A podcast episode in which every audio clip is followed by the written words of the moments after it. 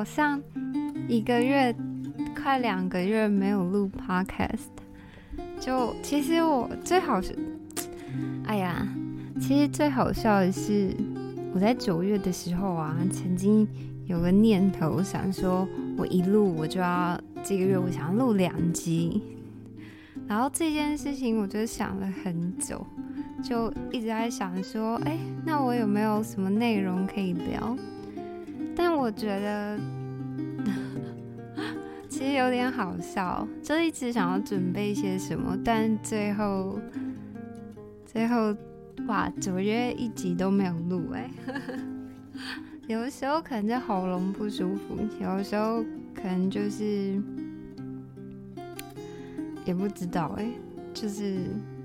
觉得没意思，嗯，然后现在现在是十月四号五点三十二分早上，最近的天空在早上的时候都是云很多，然后看不到半点蓝天。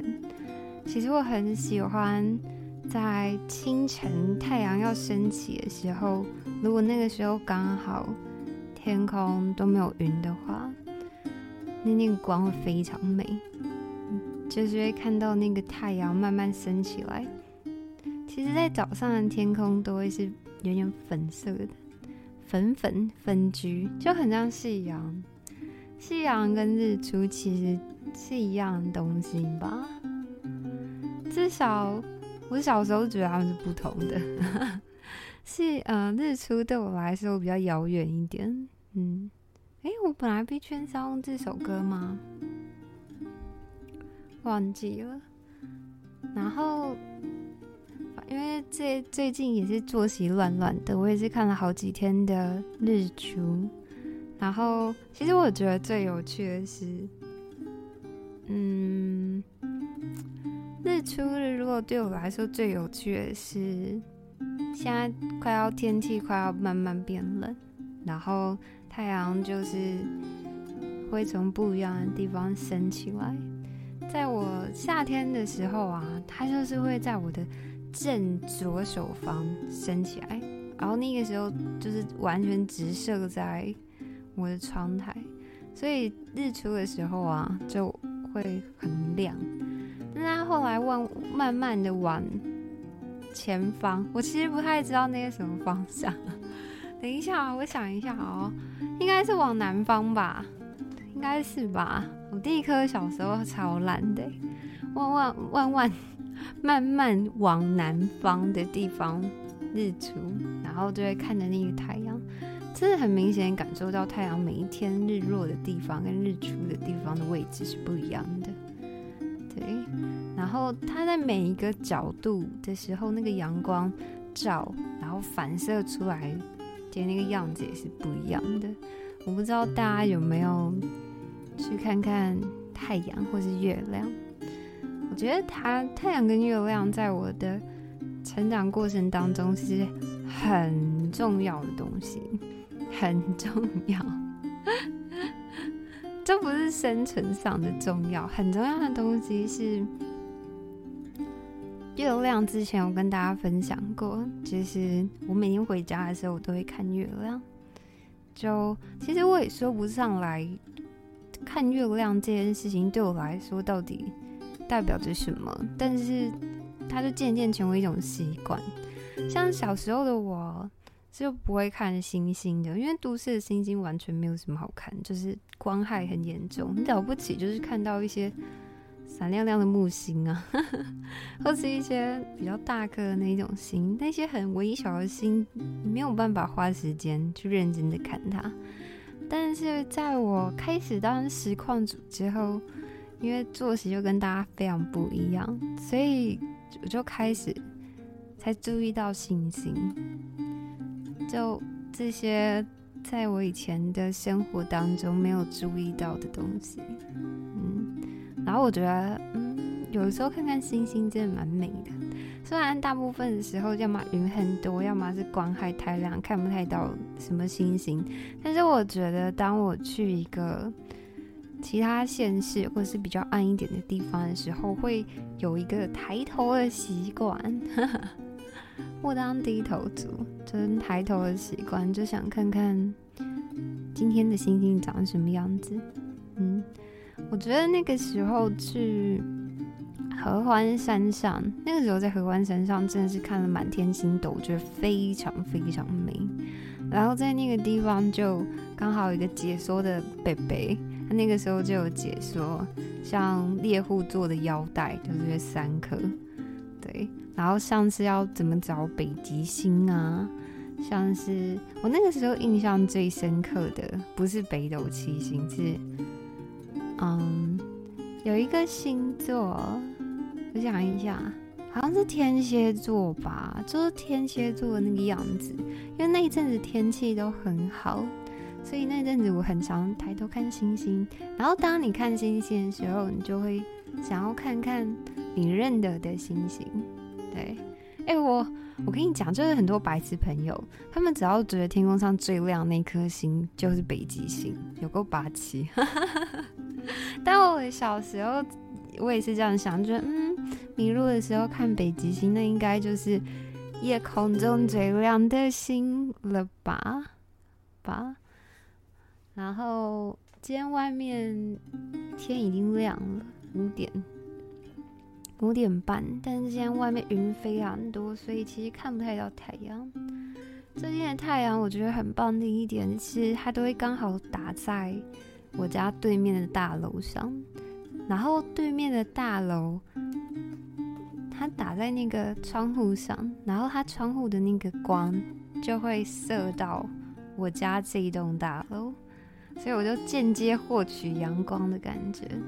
然后我真的超级超级喜欢阳光的那个光打在大楼上的样子，就是闪闪发光。那我今天的桌布，我今天的背景应该要放一个类似的，就会觉得那一栋建筑物在发光。我不知道你们有没有看过日出日落的时候最容易看到，只是我看不太到日落，都在看日出。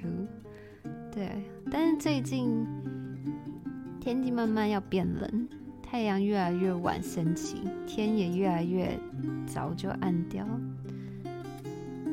嗯，其实我很不喜欢这种感觉，不喜欢太早天黑的感觉。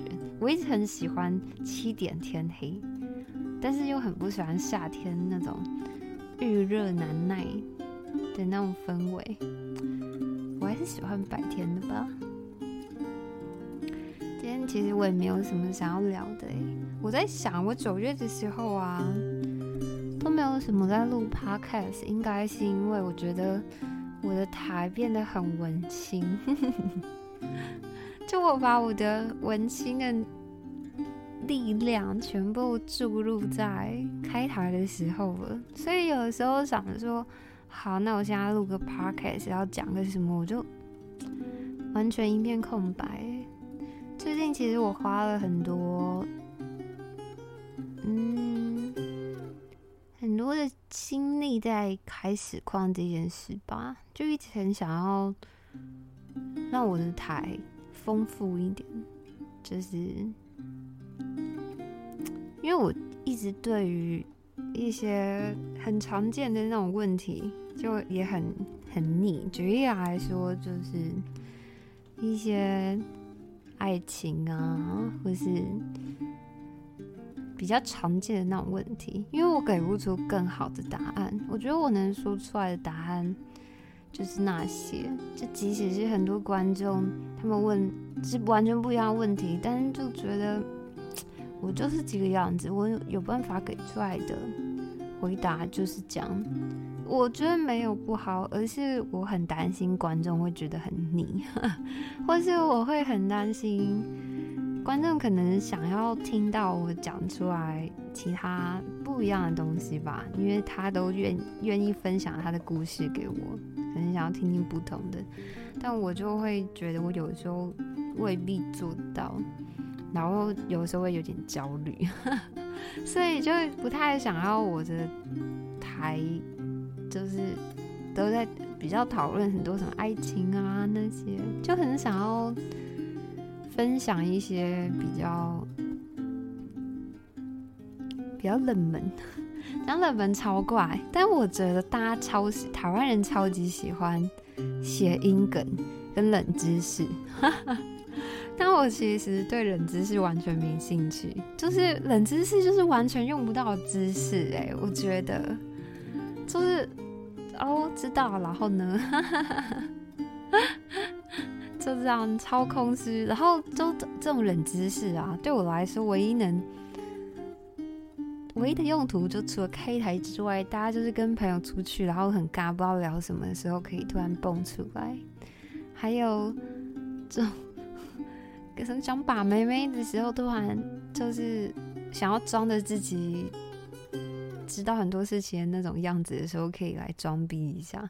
对，但是我觉得在这一两个月，我发现我认为很有趣的东西。对我很喜欢历史，嗯，这件事情超好笑。我小时候啊，在念书，我永远记得我在国一上学期那个时候。就是大家全部都不认识，然后每个同学要上台自我介绍。那个时候有一个女生，她就上台自我介绍说她很喜欢历史，因为她觉得历史就是故事。所以我听完她说的那个话之后，我就历史对我来说就像是赋予灵气的那种感觉，它就对我来说跟其他的学科比起来是不太一样的。然后当因为小学时候是社会课啊，没有历史课。然后当开始真的上历史课的时候，我感超痛苦，因为就是为了考试啊，就是为了考试而念。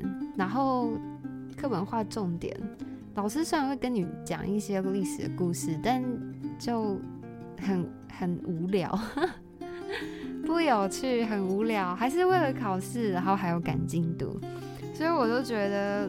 历史就才不有趣了。我真的很喜，我是嗯，我现在最喜欢科目一是历史，不是国文了。国文对我来说很像工具啦，就文字是一个工具，可以表达自己的想法，还有它很美，它可以用你的方式让它变得很美。对我来说是这样。然后，所以，所以国文这件事情就很像，我去看其他人的作品的时候，我感受到他。他弄出来的美，我就觉得很感动。哎，我好像最近很喜欢跟大家分享说我很感动这件事情，可能会有人会觉得我烦吧，但我其实很喜欢，我很喜欢备受感动的感觉，因为它会让我觉得我很像是一个活生生的人，人要卷舌，对，很像活生生的人，因为就。我说不出来什么感觉，就是在感动的那个当下，是觉得很嗯，是很灵性吗？就是一种独特、独特，然后一种共鸣的那种感觉。对，因为每个人会被感动的东西不一样。所以，所以我觉得它有它的独特性。然后共鸣的话，我也觉得很棒。哦，虽然大家小时候学一些什么奇怪的，也没有奇怪啊，一些历史故事或是一些成语典故，就是以前古人很喜欢说“知音”两个字，你就会觉得啊，“知音知音”就是没啥，就觉得很无趣。但是我其实也是在长大之后。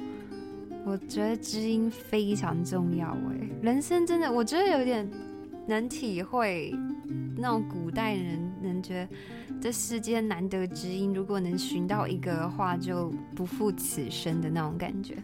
我我觉得我是在长大之后比较体会，因为有可能是因为小时候比较中二，就会觉得世界上没有人懂我。其实我甚至连我自己也不太了解我自己是什么样子，但。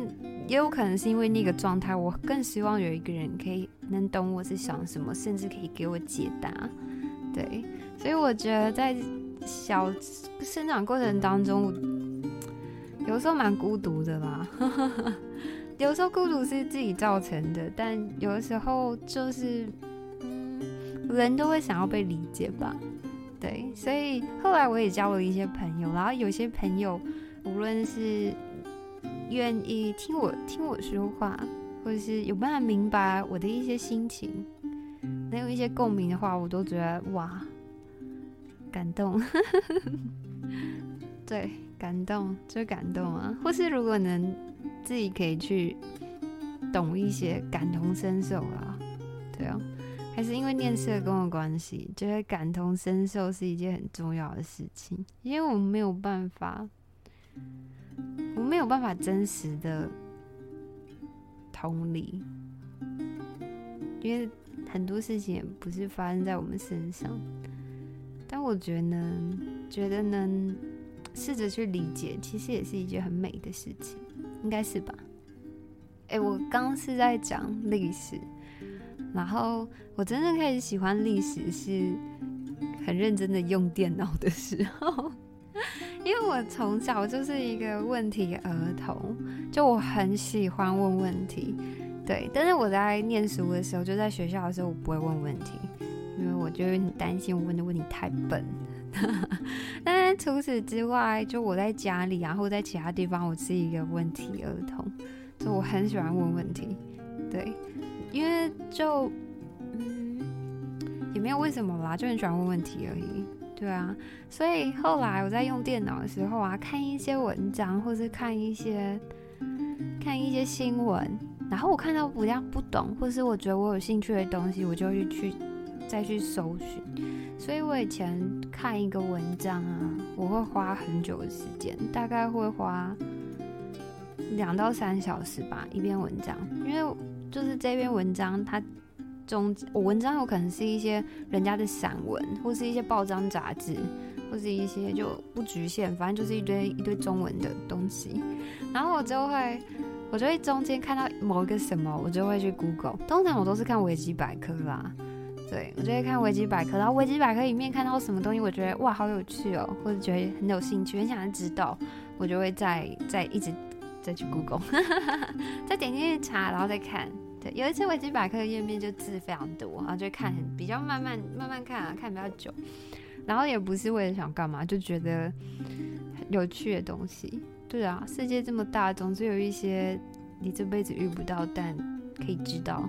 知道也不是为什么，就是知道世界上曾经发生过这么一件事情，对，然后就这样，然后最好笑，其实跟这历史有关系，是因为去搜寻很多东西啊，去搜寻大大部分都到维基百科，维基百科就会介绍背景，或是你在从里面的关键词再去搜其他东西的时候，他们都会介绍到某些历史，对。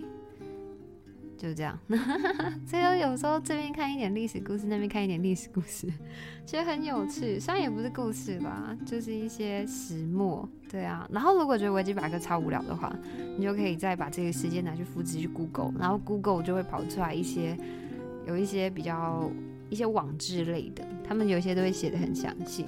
嗯，但是蛮多道听途说啦，就是一些没什么根据的东西，但就有趣。反正也不是要为了考试。说真的，如果在接触新事物的过程当中，撇除到考试这件事情，真的会非常非常有趣。这件事是不是在我就是毕业之后的体悟，因为我就很不会考试啊。对，考试就我有一些朋友真的是考试能手哎，不知道怎么办到。我从小到大的考试，每次都每次都就是。也不能说失常，就是不如预期。对啊，啊，但是有些朋友就是有办法，呜，超常发挥，我觉得没办法，有点不知道为什么。对，历史，然后其实就是在看一些一些历史的过程当中，就会发现。其实很多东西你在小时候念书的时候都念过，但那因为考试的关系并不深刻。对，然后再自己再去找一些资料来看，才发现，嗯，在历史课本上简单的一行字，原来是背后那么多血泪。其实看蛮心酸的，就是那个心酸的感觉，是觉得，我觉得是悲哀哎，就是人类真的。是一个很难一言以蔽之的生物。就人类真的是一个非常我很难以言喻，该怎么讲嘞？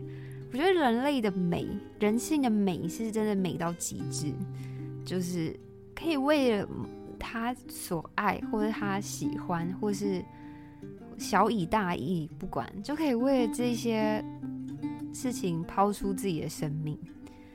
这这种事情层出不穷，而且甚至由大至小都可以。举例来说。像是妈妈，很多妈妈就可以愿意为了小孩付出非常多，或者甚至她在一个家暴环境的家庭里面，她愿意为小朋友忍气吞声。像这种，就是我觉得人性的美是是难以言喻的，但是人性之恶也是，会觉得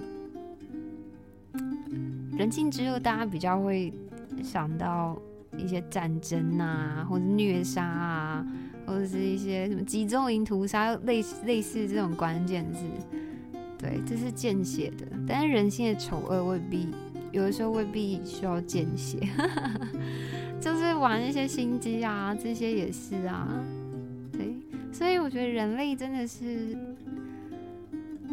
难以言喻啊，真的是难以言喻的生物。那有没有听过一句“一念成佛，一念成魔”吗？忘记从哪边听来的，感觉很符合哎。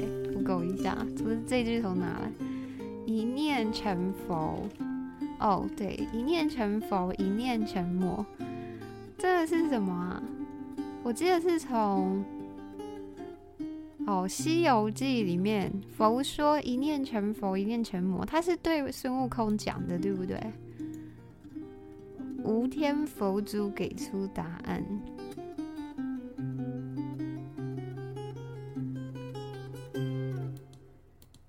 哎，我之前看到了那个有一个，那叫谁啊？记忆力很差，我查一下。哎，等我一下。以为在开时刻，还等我一下。真的，等我一下。看到了一篇我觉得写的蛮棒的文章。是啊，一个歌手卢广仲，对，卢广仲，我要分享一下。我突然想到，卢广仲之前写了一个文章，我看了有点感动，但好像很久之前呢，他应该没有很常发文吧？希望他没有很常发文。他如果太常发文，可能就会找不到。让我划一下。忘记多久之前看到的，好，有有有，我找到了。他是他讲了一段话，他说佛经里面提到，面对如是才能看见如来。如是就是放下看见事情，呃，放下成见的看事情，看见事情的本质，然后不要加以评断或是谴责。如来就是一种自在的心境，对。然后他说他在练习用如是去看待，然后嗯，他写什么？哦哦哦哦，我知道他为什么发文了。塞尔提克夺冠，然后他塞尔提克粉丝，他说一场球赛，喜欢的球员自己。的日常生活，他说他正练习用一种如是去看待，希望能在以后用任何形式与你分享如来，如是与如来。我就我那时候看到这一段，觉得很有趣。哎，我是不是应该去念念佛经呢？我有在想这件事情，但是在念佛经之前，我很想要先念那个道德经。我之前去修了道德经的课，就是去上那个 c o s e r a。然后修了，我没有修完，我修了一半，然后就老师就讲解，很有趣。老师一些讲解那个原文的字啊，每个字义，哦，这个字是什么，就跟高中的时候上国文课很像。然后最后分享一些，最后来解释它这里面的道理。我那个时候在上那个网络课程的时候，觉得哇，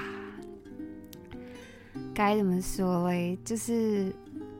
很有回到高中的感觉。以前高中的老师其实很很有趣。就那个有趣是说，就是他很喜欢感慨，其实跟我开台很像哎，就有的时候看到一些文章，看到什么会有一些感慨。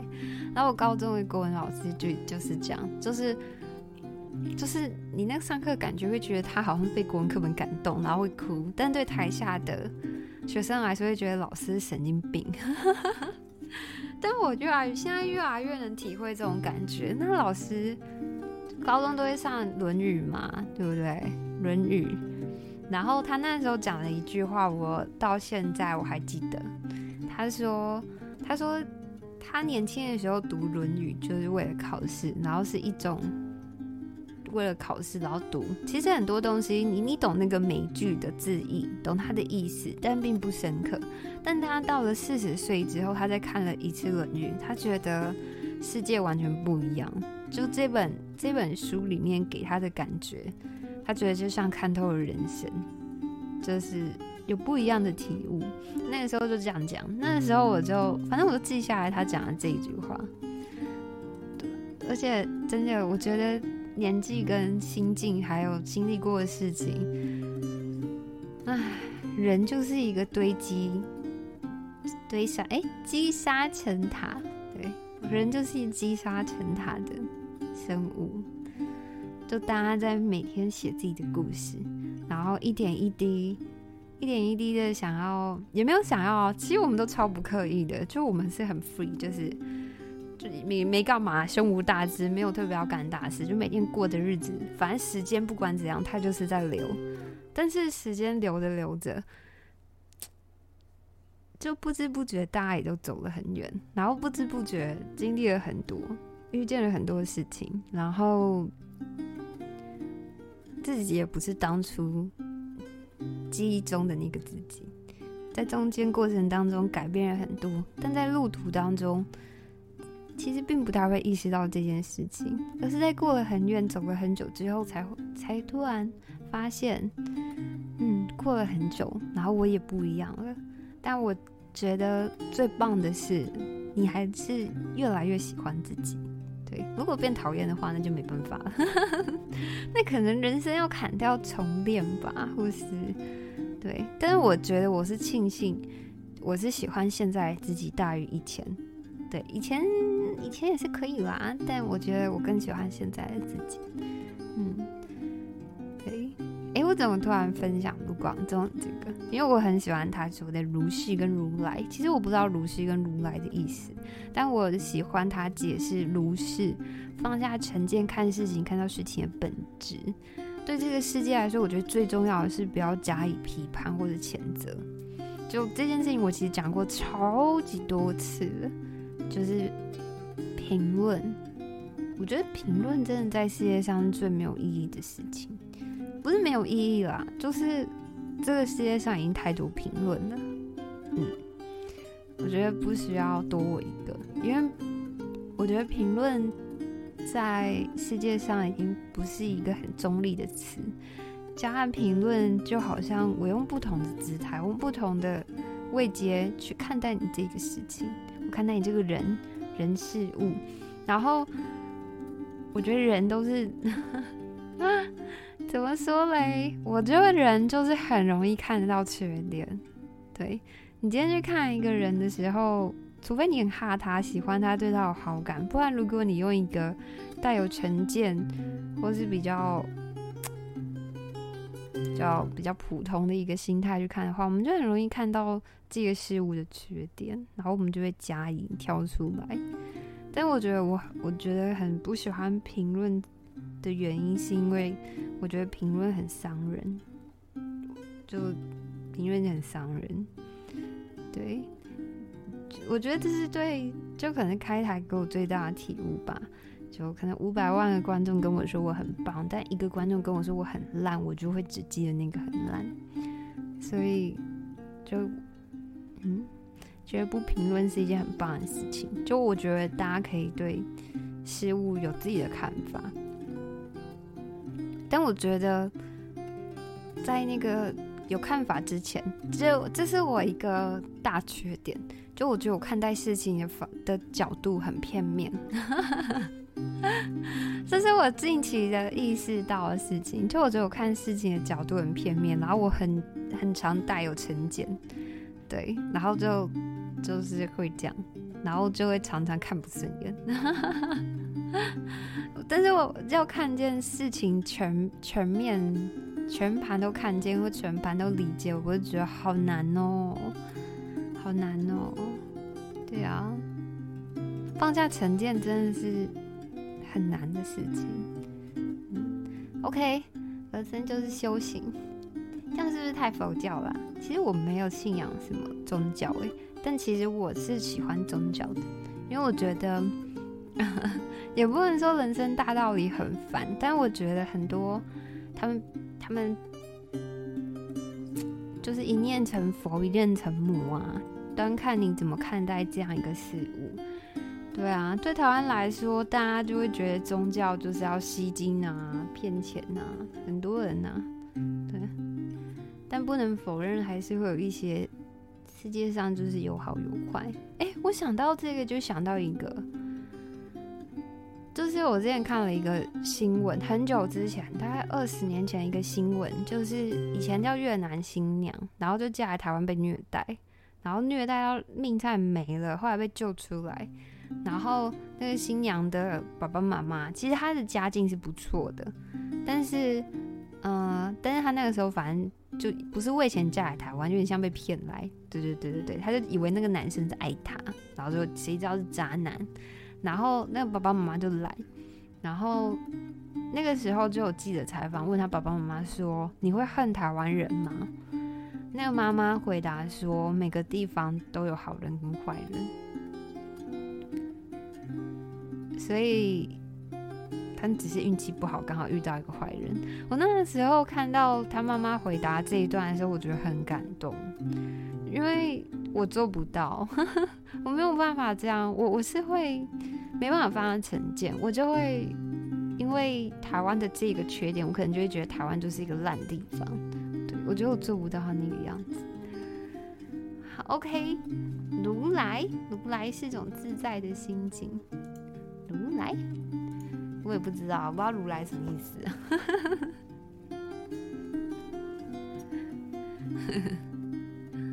跟你们分享，刚才开录之前看到了一句一句一句话吧，还是不知道什么。他说：“每条岔路都让我们成为现在的自己，唯有不再一心执念，才能全意体会命运带来的深刻体验。”这好像就是一个广告的台词的样子。